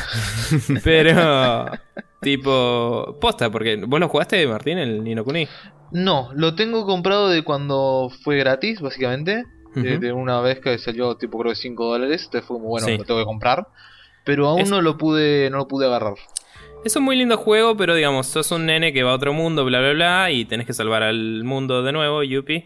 Y la cuestión es que, eh, como sos un nene en un mundo totalmente ajeno, el chabón te va enseñando cosas todo el tiempo. Pero en vez de enseñarte las cosas, te enseña las cosas tipo, ¿cómo no sabes tal cosa? Bla, bla, bla, bla. Y te empieza a decir como si lo tuvieras que haber sabido toda tu vida, ¿me entendés? Claro. Y se vuelve viejo rápido el chiste. Claro, se, se vuelve insultante para el jugador ya directamente. Sí, eh, condescendiente, no sé si insultante, pero es como, bueno, sí, sigamos la historia, dale. Ok, dame el tutorial, así lo esquipeo, tipo, mostrame una hojita, la concha de tu madre. pero bueno. Eh, Nada, la verdad es que tiene 8000 mecánicas, tampoco te voy a decir que no necesita, pero la forma de presentarlo siempre es importante en los juegos, me parece a Sí, mí. obviamente. Sí. Eh, y no sé, no sé si tiene algún ejemplo positivo en los últimos años, porque estamos hablando muchas cosas negativas, pero... No, yo lo, ¿Se les lo que iba a hacer era justamente hilvanar con lo que había dicho Martín antes de el tema de el, del game design y de cómo él con esa primera build había este no, no había podido hacer que la gente a la que se lo estaba mostrando pudiera moverse y demás porque justamente no detalló que el stick lo tenía que mover. Y bueno, una, una de la, un- otro de los puntos que yo puse acá fue eh, el avance del game design como una doctrina dominante en el desarrollo. Tengamos en cuenta que en un primer momento eh, el game design era eh, medio como una cosa este, experimental, si se quiere, que se iba aprendiendo mientras iban saliendo los juegos. O sea, no, no era Sí. que había libros de game design que la gente agarraba y decía, ah, mirá, sí, un libro de game Como design. el principio del cine, que el principio del cine Claro. era tipo, la, la película era, alguien estornudó, ah, ah, ah, y aplaudían todos. Claro. Eh, entonces, bueno, dentro, dentro de eso, di- digamos, den- dentro de esta tendencia de- del game design como, como doctrina dominante, eh, empezó a aparecer también la tendencia a sobrediseñar las cosas, eh, las guidelines establecidas tácitamente dentro de la industria de los qué hacer, cómo hacerlo y cuándo hacerlo. Y eh, otra de las cosas es el focus group, que muchas veces se escucha hablar de los famosos focus groups de determinados juegos para hacer testing y demás, que no siempre involucran a todo el, el crisol de este público al que por ahí el juego apunta o al que el público por ahí este pretende pretende jugar y entonces tenés como un porcentaje muy reducido de gente a la cual estás probando el juego, le estás haciendo testear el juego y después te estás olvidando de otro porcentaje enorme. Entonces, Sí. bueno, me parece que esas tres cosas también influyen en eh, qué tan bien o qué tan mal se realiza eh, los tutoriales, cómo se maneja el flujo del juego, porque también el, el hecho del handholding tiene mucho que ver con el, el flow de- del juego y con game design y con level design y con un montón de otras cosas. Totalmente. Yo creo que en ese sentido es que está muy bueno, o está bueno por lo menos, eh, la tendencia que se está generando ahora del early access. Del acceso a, la- a las alpha build, del acceso a que los jugadores puedan tener, tener impacto a lo que está pasando detrás de cámaras antes de que el juego termine.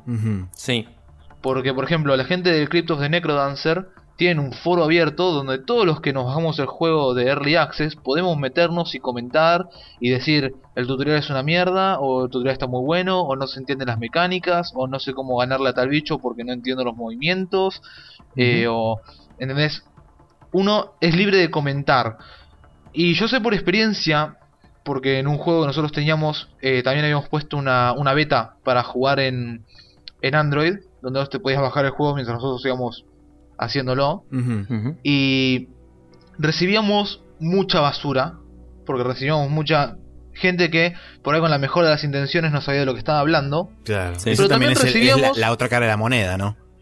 Y sí, pero por cada, no sé, 30 personas que decían alguna boludez, recibíamos una joyita, una persona que genuinamente nos hacía ver las cosas de otro ángulo, nos hacía decir, ah, sí, la verdad que no lo pensé, lo tendría que haber pensado, vamos a solucionarlo.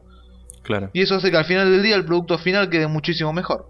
Claro. Sí, digamos, fuera de las discusiones morales que creo que le hemos tenido varias veces ya con Maxi, eh, el Early Access hoy en día está facilitando juegos más eh, de más calidad que eh, otra tendencia que veíamos en, en la generación pasada era la típica, sale un juego y está rotísimo, sale y es súper difícil de aprender, vuelve a ser así.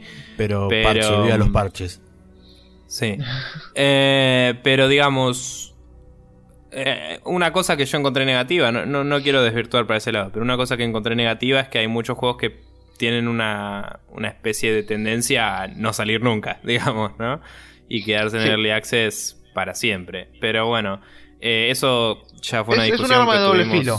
Sí, Es fue un una discusión que hemos filo. tenido varias veces y, y creo que más o menos estamos todos en la misma posición de está bueno cuando no te cagan, digamos. Claro. Em, sí, sí considero que está bueno, mm, particularmente para los juegos que se basan en mecánicas. Eh, había mucha gente que quería probar juegos como. Creo que el, el último Total War tuvo una beta. Y decían que estaba el particularmente ROM bueno. Porque War, para el- vos. Sí. Puede ser. Em, eh, tengo un amigo que lo había jugado, sí, en, en beta. Y dicen que es particularmente, particularmente bueno para esos juegos, ¿viste? Porque tenés el balance de las unidades que lo vas haciendo. Eh, y, y como jugador te resulta interesante ir, ir viendo todo eso eh, poco Sí, a poco evolucionar. evolucionando. Sí, eh, pero bueno, como decía, estaría bueno si encontramos algún ejemplo positivo de, de juego eh, que nos, nos mostró. Mira, yo no lo había, no lo había pensado en su momento, pero Martín acá me lo, me lo trajo, digamos, a la vista. Y un ejemplo que tranquilamente puedo dar es el Mario 3D World. Realmente es un, es un muy buen juego que se nota, o sea, no, no lo pensé porque es tan inconsciente y está debajo, eh, o sea, eh, eh, está por debajo de, de tantas otras cosas que no lo, no lo tomé ni siquiera en cuenta. O sea, es tan natural el flujo del juego y tan natural como te va llevando sin que vos te des cuenta a través del mismo juego y a través de los mismos niveles, eh, que, que realmente es un, es un, es un caso que te- tranquilamente lo podrías poner como, eh, como ejemplo. O sea, eh, Sí. no- n- vos, Nico, no sé qué tanto lo pudiste jugar vos. No, no, no por tu cuenta, sino también por ahí con, con gente y demás. Pero, pero te das cuenta que los niveles te llevan solos y cuando te topás con algo que decís, ¿y ahora qué hago? La respuesta está literalmente dos pasos más adelante o está mm, dos pasos más arriba o lo que sea. O sea, no, no, no, no tenés que Sí. eh, desvivirte para decir, ¿y ahora qué carajo hago? O esperar a que te aparezca el, el cartel que bla bla bla para hacer tal cosa, como decíamos antes. Sí, yo en particular, digamos, eh, mucho de lo que hay en el 3D World ya lo conocía del 3D Land, eh, porque es básicamente el mismo lenguaje visual, la Mm. misma, el mismo tipo de interacción, ¿no? Sí. Pero el 3D Land en sí justamente tiene las mismas, las mismas mecánicas y los mismos, eh, los mismos mecanismos para transmitirte todo eso. Em, Un- La una forma muy que- fácil. Perdón, eh, quería cerrar nada más la parte de esta en particular. eh, lo que estaba diciendo, mejor dicho. Que diciendo que la realidad es que Nintendo en general hace un trabajo ejemplar de esto, excepto con los últimos Zelda, que es lo que criticaba Raptor también, ¿no? De que era todo muy en tu cara. Pero digamos, eh, por ejemplo, el Zelda de 3DS, que es un throwback a lo que era antes el Zelda, Mm. es perfecto, te enseña a usar todo en el momento, vos tenés todos los ítems desde el principio y cuando agarras un ítem lo probás y ves lo que hace y al toque, eh, en el lugar donde tengas que usar un ítem sí o sí para avanzar, te aparece un iconito en el, en el piso que dice acaba este ítem. Y es como, no necesitas nada más que eso, ¿me entendés? Y está en vos saber cómo usar ese ítem en esa ocasión para pasar ese obstáculo. Y después de pasar ese obstáculo no te lo dicen nunca más. Es básicamente al principio de un calabozo. Te dice, si en este calabozo necesitas un ítem para entrar, te lo dice afuera, porque si no, no puedes entrar. Claro. ¿Me entendés? Una vez adentro no te dice nada más, básicamente. Y está en vos descubrir y, y resolver todo. Y está diseñado de una forma magistral en la que puedes entrar a cualquier calabozo con, con cualquier combinación de ítems y ganar. ¿Me entendés? O sea, una vez que entraste. Si te dejó entrar es porque podés ganar, básicamente. Y, es brillante, te enseña muy bien, el pacing es muy bueno. Eh, Nintendo la tiene muy clara con eso porque siempre fue así. Y creo que donde justamente decayó un poco fue con la saga 3D de los Zeldas, que por, solo porque era 3D pensaron que tenían que irse a la mierda en todo y hacer como cosas súper gigantes y épicas. Y al hacer eso dijeron, bueno, pará, hay que enseñarle a la gente a jugar porque no tiene nada que ver. Pero si veías el Mario 64, por ejemplo, era, era muy fácil aprender a jugar el Mario 64. Y era un juego por primera vez 3D de Mario y tenía un montón de movimientos y cosas para lo que era Mario antes. Tenías wall jump, tenías eh, salto en largo, salto en alto, tipo un montón de cosas. Y, y lo aprendías a jugar al toque y era súper divertido. Mm. Eh, no sé, es como que Nintendo es, es el ejemplo, no te digo el ejemplo fácil, pero digamos, cuando pregunté si se les ocurrió un ejemplo positivo, daba por descontado que casi todo lo de Nintendo es un ejemplo positivo, ¿no? pero bueno. Eh, no sé si Martín querías decir algo, perdón. No, que yo lo que lo que uso muchas veces, para bien Ujú. o para mal como base, para saber qué tan bien armado está todo lo que sea tutorial y todo lo que sea enseñanza o handholding si se quiere de un juego, eh, uso a mi hermana como parámetro. Yo el New Super Mario Bros. Wii lo jugué con mi hermana y mi hermana no juega videojuegos, no es una jugadora, nunca en su puta vida juega videojuegos, salvo cada muerto obispo conmigo. sí. Y en su mayoría no entiende nunca qué carajo hacer. Eh, sí, en el New Super Mario Bros. Wii, bueno, en este ella entendió perfectamente desde el principio cómo jugarlo. Desde siempre nos encontramos con un obstáculo nuevo y ella entendía cómo pasarlo. Por ahí no le salía, pero entendía cómo funcionaba. Claro. Si es como mi hermana, Es- no le salía nunca, pero sí, entendía. Exacto. Y con el y con el eh, Mario 3D World también pasaba lo mismo. ¿entendés? Ella podía manejarse con el juego, podía entender cómo jugarlo. Le costaba más que a mí, obviamente, porque nosotros estamos acostumbrados a juegos y tenemos reacción y, y conocimiento más base, Por supuesto. pero ella entendía cómo jugarlo. Sí, o sea, sí. la, la magia de un handholding o un tutorial bien hecho es que puede enseñarle a alguien que nunca juegue juegos cómo jugarlo y al mismo tiempo no cansar o aburrir a alguien que juega juegos todo el tiempo. Y eso no es algo fácil de lograr tampoco. Sí, eso es verdad. Supongo que en ese sentido los mejores ejemplos son los jueguitos de celulares que más la pegan, ¿no? Sí. Tipo, Sí, eh, sí. los- los También uno podría pensar- los- no sé, Eh, inclusive los Clash of Clans y todas esas cosas, ¿viste? Son juegos que, qué sé yo, eh, por ahí no paran de pedirte plata, lo cual no está bueno, pero no necesariamente te están enseñando siempre a jugar, no sé. Em, Sí. Uno podría pensar también quizá juegos como los de eh, Quantic Dream, si no me equivoco se llama. Eh, sí, La- Heavy Rain y esas cosa- cosas. Fucking Heavy Rain, claro, Jason. Eh, Jason. Jason. sí. que por cómo está estructurado el juego, que es básicamente un QT gigante, Mm. Sí. eso es handholding también, si se quiere. Sí. No, no es que Sí. en algún momento te dejan. Pero vos no lo sentís como un handholding, porque es la forma en la que está estructurado el juego. Yo por lo menos nunca lo sentí como, ah, sí, ya sé que tengo que apretar este botón, déjame en paz. Sí, es cierto. Eh, igual es un poco. O sea, entiendo y, y estoy de acuerdo con lo que decís, pero es un poco lo que decía antes de.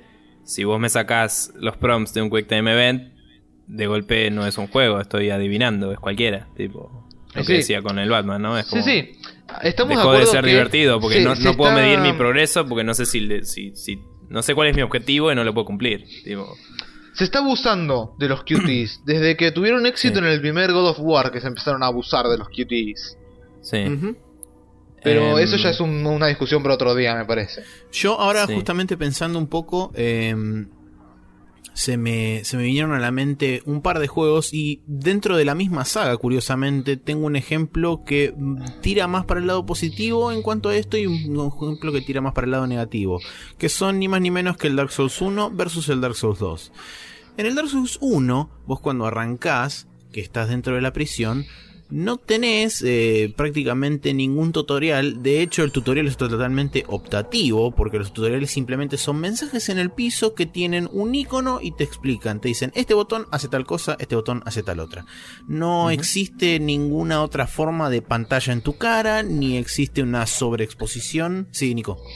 Eh, quisiera nomás interceder y decir el Dark Souls en particular, más allá de que es la idea que sea difícil y eso, es un juego con manual. Que no todos los que estamos hablando tienen manual. Sí, es verdad. Es, es relevante porque uno en teoría lee el manual y entra sabiendo los controles, por ejemplo. Sí, sí, es cierto. Eh, es la teoría, es una teoría sí. old school, es una teoría que no funciona hoy, pero es la teoría. Sí, sí y no. Vos como diseñador no puedes asumir que la persona va a leer el manual. Está bien, El pero juego- digo, es lo pues que lo puede perder el manual. ellos. O sea, ellos Ya. decidieron hacerlo así de que si vos no lo lees, asumen que leíste el manual y seguís, ¿me entendés?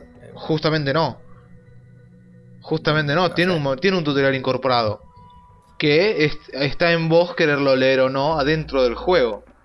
Está bien, está bien. Pero digo, eh, lo que quiero decir es, en el juego ese en particular, que quizás no en todos los que estamos hablando, pero en ese te viene un manual que si lo lees, sabes cómo moverte y, y interactuar con el mundo. ¿sí? Sí.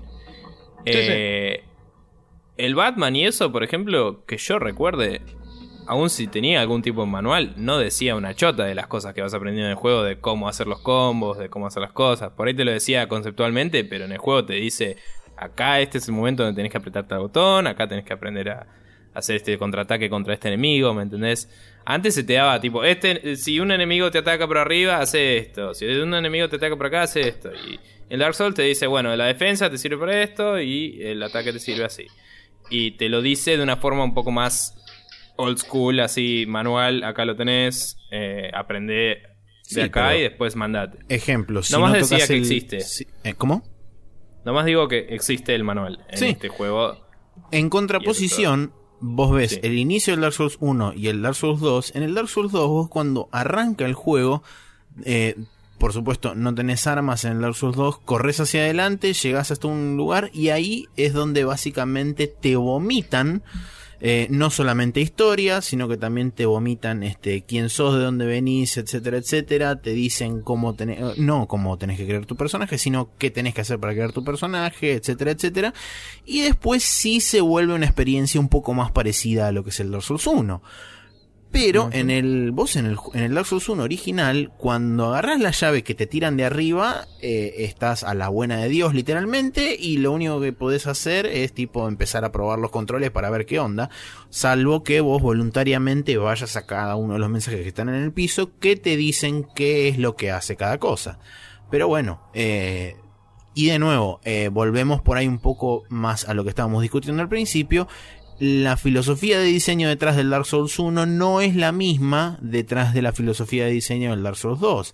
El Dark Souls 2 estaba apuntado o se buscó apuntar a un público más amplio, se buscó apuntar a gente que por ahí no estaba familiarizada con la saga o con este, los juegos anteriores de la saga Souls y este, se buscó atraer a esa gente a público nuevo que eh, en cierta forma le funcionó porque el Dark Souls 2 tuvo, este, fue muy exitoso en las ventas y demás, así que evidentemente el, el cambio de, de mentalidad o de visión a través del diseño eh, le sirvió para, para ser mejores, pero eh, en cierta forma la gente que es muy muy del nicho de la saga Souls le encontró este como se dice en inglés dents in the armor, o sea, le encontró rajaduras eh, en, en ese entre comillas diseño perfecto que no era el Dark Souls 1, pero mucha gente lo veía así eh, Claro. y se dio cuenta y viendo a través de la lupa de que había cosas que estaban claramente hechas de forma distinta y que no siempre se veían eh, positivamente. Nada, eso. Está bien. Eh, sí, yo. A ver, lo que decía el manual era solo una mención de. Es otra escuela, si querés, están ar- encarándolo de otra forma totalmente distinta. Y. eh, creo que por eso hay que considerarlo un poco distinto, ¿no? Eh, sin darle una excepción. es- quizás le, mirarlo en otros parámetros. Eh, creo que si queremos buenos ejemplos de, de handholding hoy en día, tenemos que pensar en juegos eh, independientes que obviamente son... Sí. En general es la, la- el parámetro para todo lo que está bueno hoy en día, los juegos indie, ¿no? Hmm. Pero porque vienen de vienen de justamente estarse hinchando las pelotas de todas las cosas que hoy son consideradas como malas o que saturaron. Entonces están tratando de encontrar alternativas y al arriesgarse a tratar de encontrarlas a veces lo logran. Eh, juegos como el Super Meat Boy, que es más jodido que la chota, en sí, la mecánica es simple y el juego te lo explica al toque y es tipo, ya sabes todo lo que necesitas para jugar. Después es tipo, mandate y, y ves qué pasa. Eh, qué sé yo, el... el Sí, el Shovel Knight también. Es básicamente. Shovel Knight también. El Shovel Knight es una grosura total. eh, y es una. eh, Te, te enseña a jugar de una forma bastante old school, digamos. Pero eh, si- ni necesité manual ni nada y, y es como, sí, te dicen un par de personas tipo, si haces tal cosa puedes hacer esto. Pero es como, siempre que uses un poder se hace de la misma forma, arriba y el botón de ataque, que es la gran Castlevania, ¿no? Y, y los ataques ni siquiera te dicen exactamente lo que hacen, tipo, hay uno que es una monedita que te dice... Eh, probá y capaz tenés fortuna. Y usás el ataque de la monedita y va por el piso derecho y todo lo que toca se convierte en, Claro, en plata. pero cada zona que vos conseguís un poder nuevo, dentro de la misma Lo zona necesitas para pasarlo. te obligan, claro, te obligan a usarlo para Sí, aprender sí. cómo funciona. Eso, esa es la, la magia que tiene el, el Shovel Knight en ese sentido. Y es lo que Claro. podríamos llegar a nombrar como hand holding bien armado. Claro, Mm. claro, es, es un tutorial eh, disfrazado, como decías antes, Martín. Eh, es, la gran Mega Man X. Es tipo, ¿qué puedo hacer acá? Saltar. Bueno, saltemos, a ver qué pasa. Tipo, eh, es la única chance, ¿me entendés? Y lo haces y es como, ah, mira, aprendí a hacer esto. Y realmente eh, es, brillante cuando la gente hace eso y, y te hace sentir, como decía justamente Erin, Ego Raptor, te hace sentir tipo, aprendí algo, o sea, lo logré yo. Eh, es una sensación de accomplishment zarpada, qué sé yo. Mm. Em, y después, no sé si hay algún otro juego positivo, pero bueno. No, eh, simplemente para por ahí poner la pregunta, digamos, al frente y también si quieren los que escuchen el podcast pueden contestarlo después en, en los comentarios en, en Facebook y demás. Eh, ¿Cómo les parece que se podría eh, empezar, no digo solucionar, pero se podría empezar a virar hacia el lado correcto del handholding y lograr eh, buenas, buenas implementaciones de diseño para poder hacer que la gente eh, piense y preste atención a los detalles y pueda entender a través del game design y del level design y de todas las herramientas que existen dentro del desarrollo de forma tal que no sea tan así tipo en tu cara hace esto bien lo hiciste ahora hace esto otra cosa eh, ¿cómo, lo, Mm. ¿Cómo ustedes creen que se podría lograr eso? Y Em, mira, sí. yo personalmente creo que el, lo, lo que más necesita, lo que necesita desesperadamente la industria para virar para el lado correcto, sería eh, educar a los que están actuando hoy por hoy como game designers, porque yo lo he visto en, primera persona, por así decirlo, en carne viva, que hay muchos producers funcionando como game designers. Y eso es algo terrible. Porque ¿qué pasa? El producer está interesado en que el juego venda. Claro. El producer no entiende realmente cómo hacer que el juego sea bueno. A él lo que le importa es que el juego venda. Entonces, ¿qué pasa? El producer dice, quiero que el juego venda. Para que el juego venda tengo que eh, tener más público. Para tener más público tengo que hacer el juego más boludo para que más gente lo pueda entender. Punto. Y hace el juego boludo. Mm. Claro. Y es como cero desafío. Ahí falta, claro, falta el, la visión del game designer en el medio, diciendo, bueno, ¿cómo puedo hacer que el juego no sea boludo, sino que el juego te sepa guiar? Claro. Lo que hace falta mucho para mí es eso. Hace falta que la gente que esté haciendo game design sea genuinamente game designer y la gente que sea producer funcione como producer y haga bien su trabajo como producer, pero bueno, a cada quien lo suyo. Sí. Em, yo quizás no, no hablando, digamos, de la organización de, un proyecto, pero sí de todo esto de los ejemplos buenos que estuvimos hablando. Creo que algo muy esencial es lo que, lo que hablábamos recién del, del Shovel Knight, eh, que se te presenta en una situación en la que te es útil un ítem, es bastante vital. Eh, creo que, por ejemplo, el Darksiders 1 lo hizo bastante bien porque tenía un diseño muy, muy Zelda, sin que necesariamente te salten en la cara y te digan, tipo, este ítem sirve para tal cosa, pero era estilo Zelda, digamos.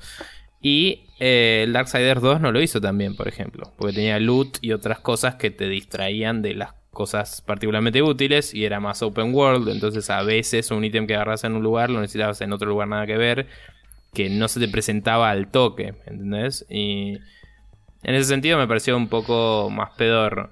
Eh, fuera de eso, como un ejemplo positivo muy particular, quisiera decir la, que la saga Metal Gear, por ejemplo, eh, al joder tanto con la cuarta pared ni se gasta y hace que los actores de voz te digan apretá tal botón para tal cosa.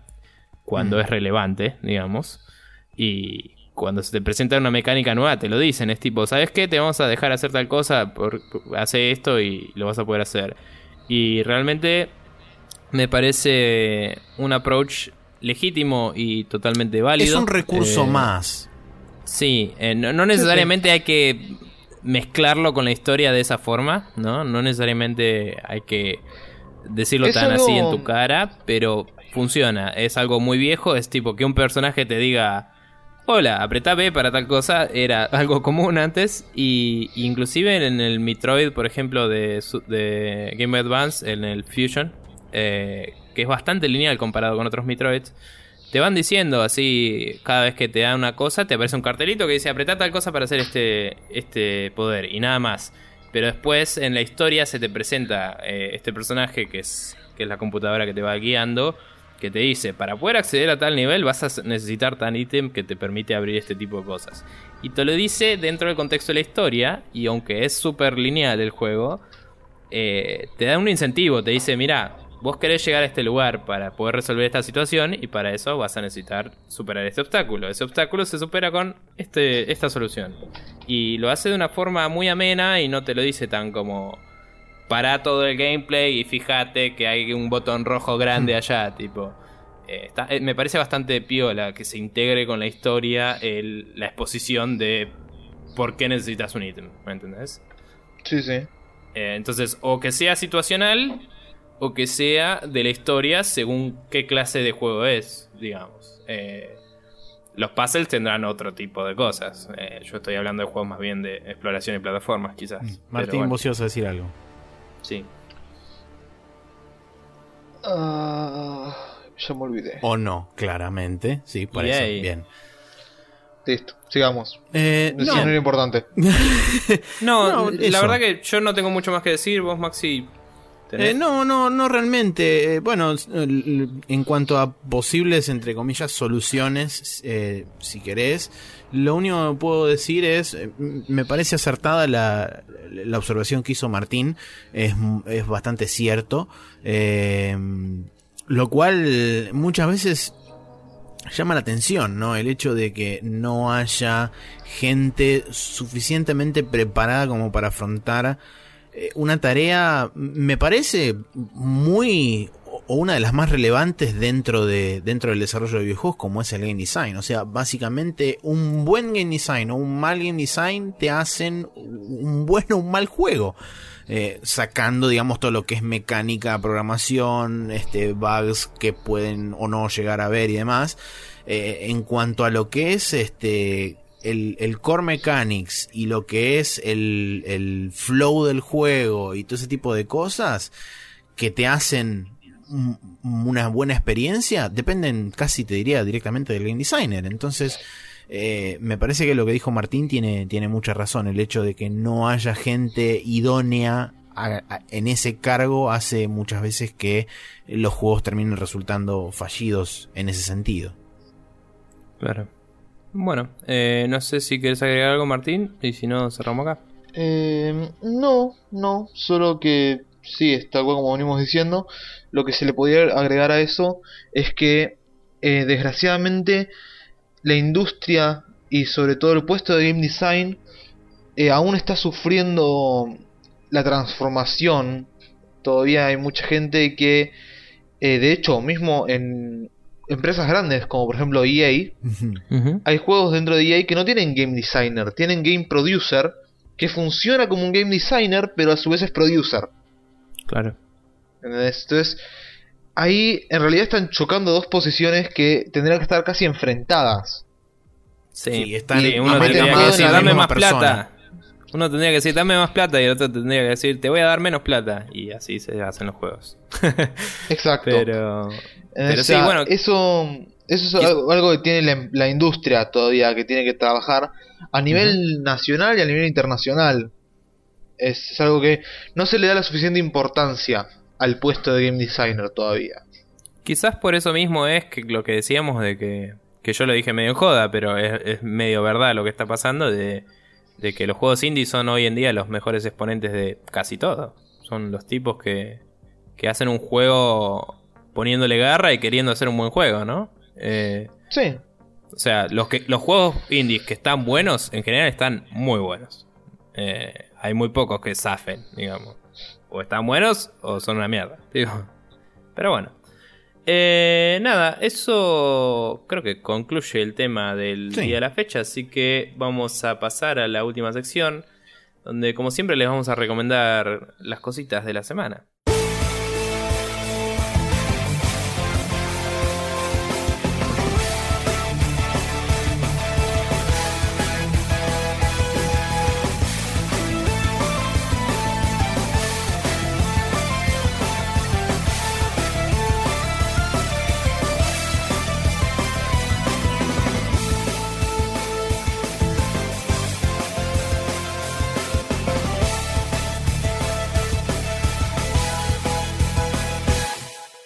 Y esta sección final, obviamente, es el Special Move, eh, donde sí, tenemos un par de cositas para recomendar.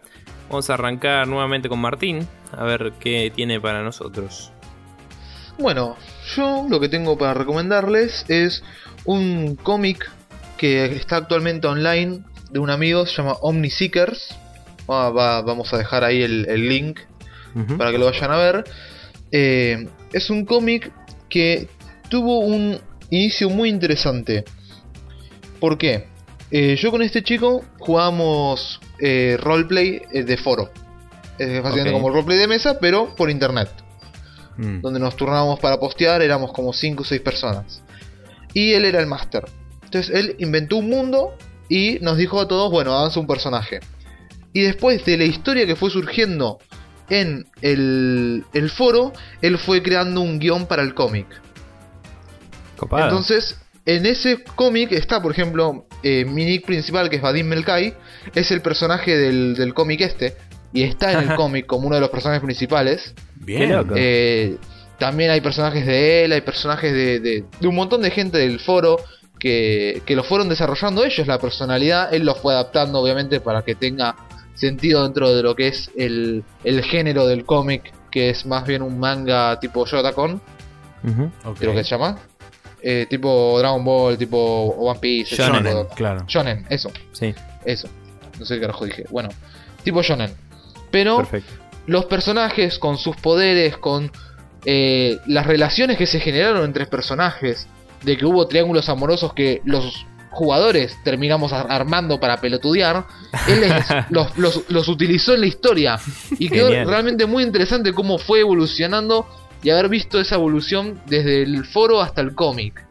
Qué buena y encima onda. de eso, el tipo se consiguió un dibujante que dibuja para la hostia. El flaco es una bestia dibujando. Está bien. La Así hostia que en este si contexto es buena, entonces. Es la, es la, la wea, es la wea buena. ok, Para nuestros escuchas de Chile. claro.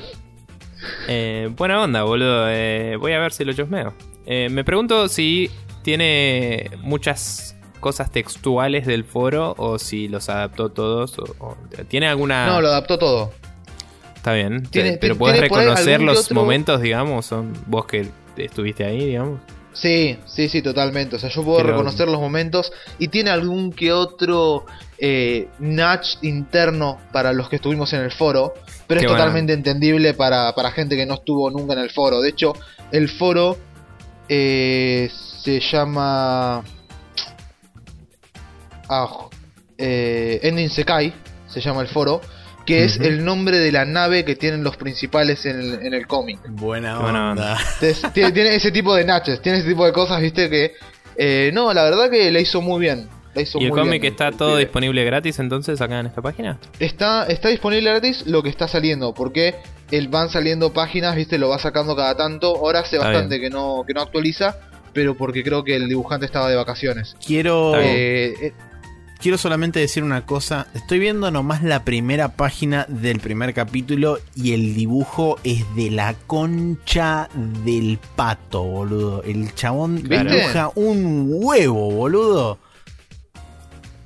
Sí, Es un y monstruo además de un huevo dibuja personajes y cosas.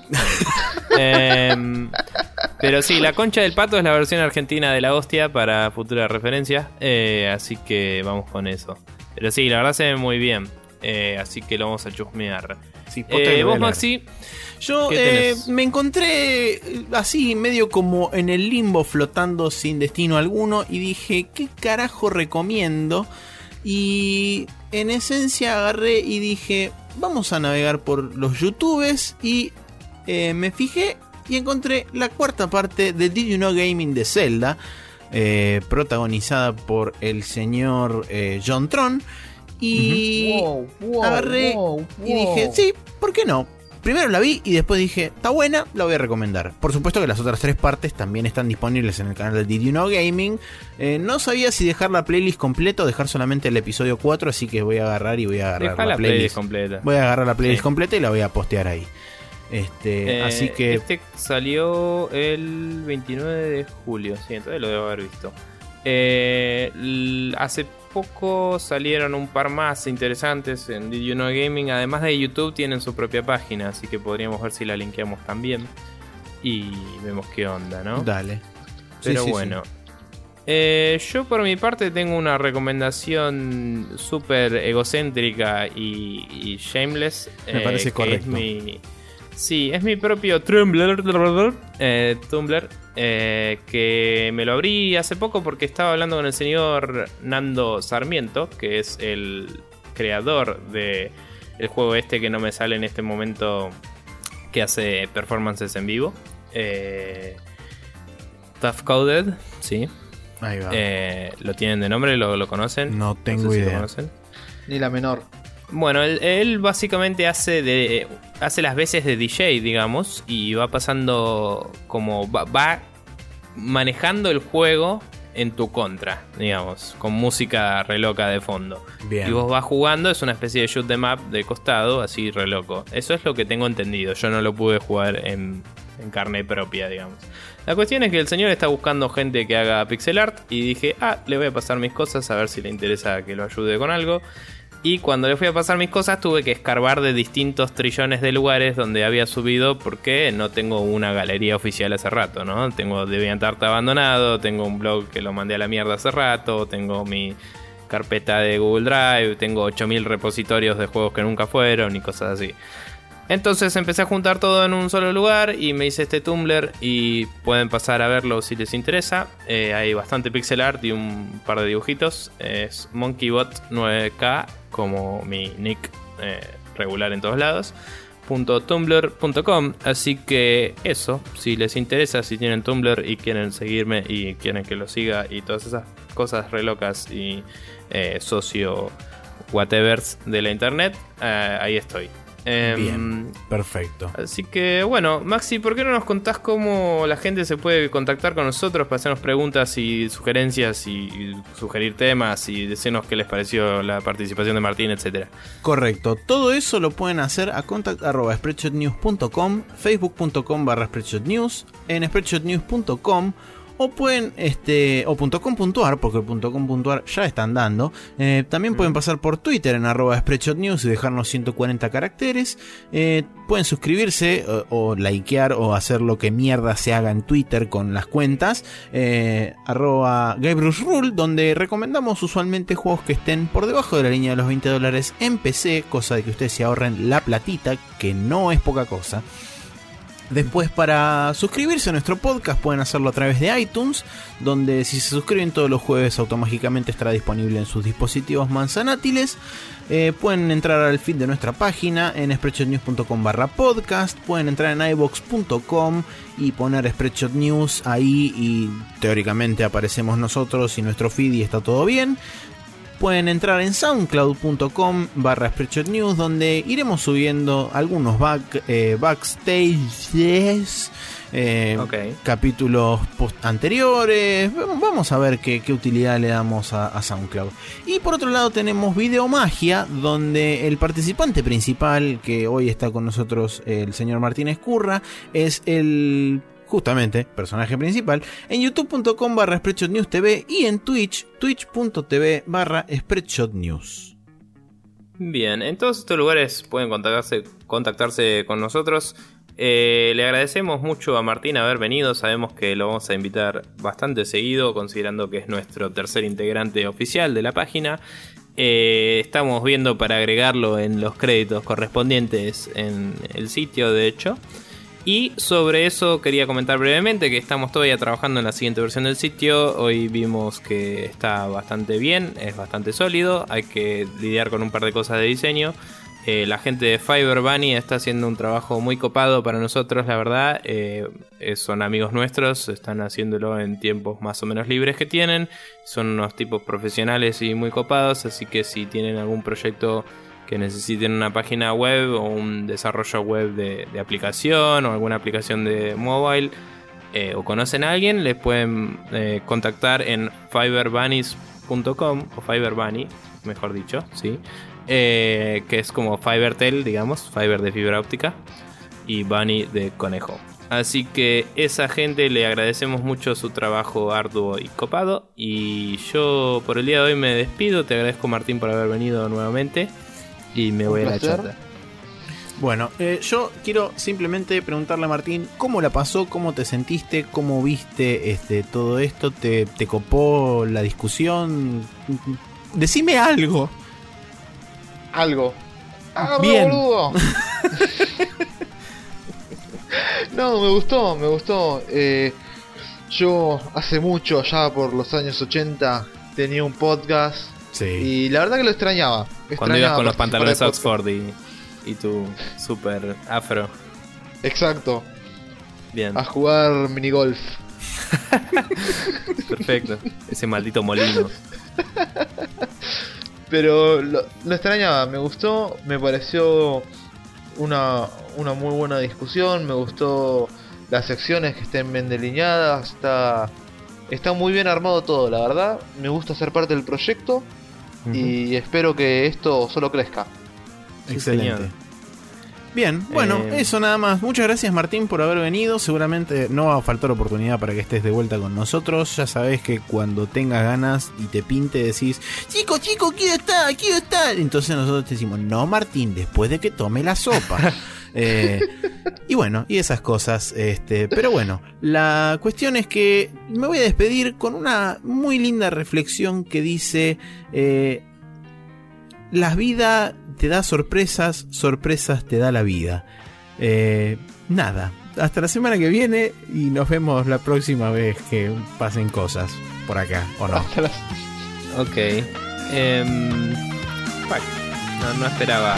Pensé que iba a terminar con algún super punchline loco. Me voló, me voló el bocho. Me voló el bocho, la verdad. ahora, ahora, ahora ¿cómo, le seguimos a eso, negro? Ya está.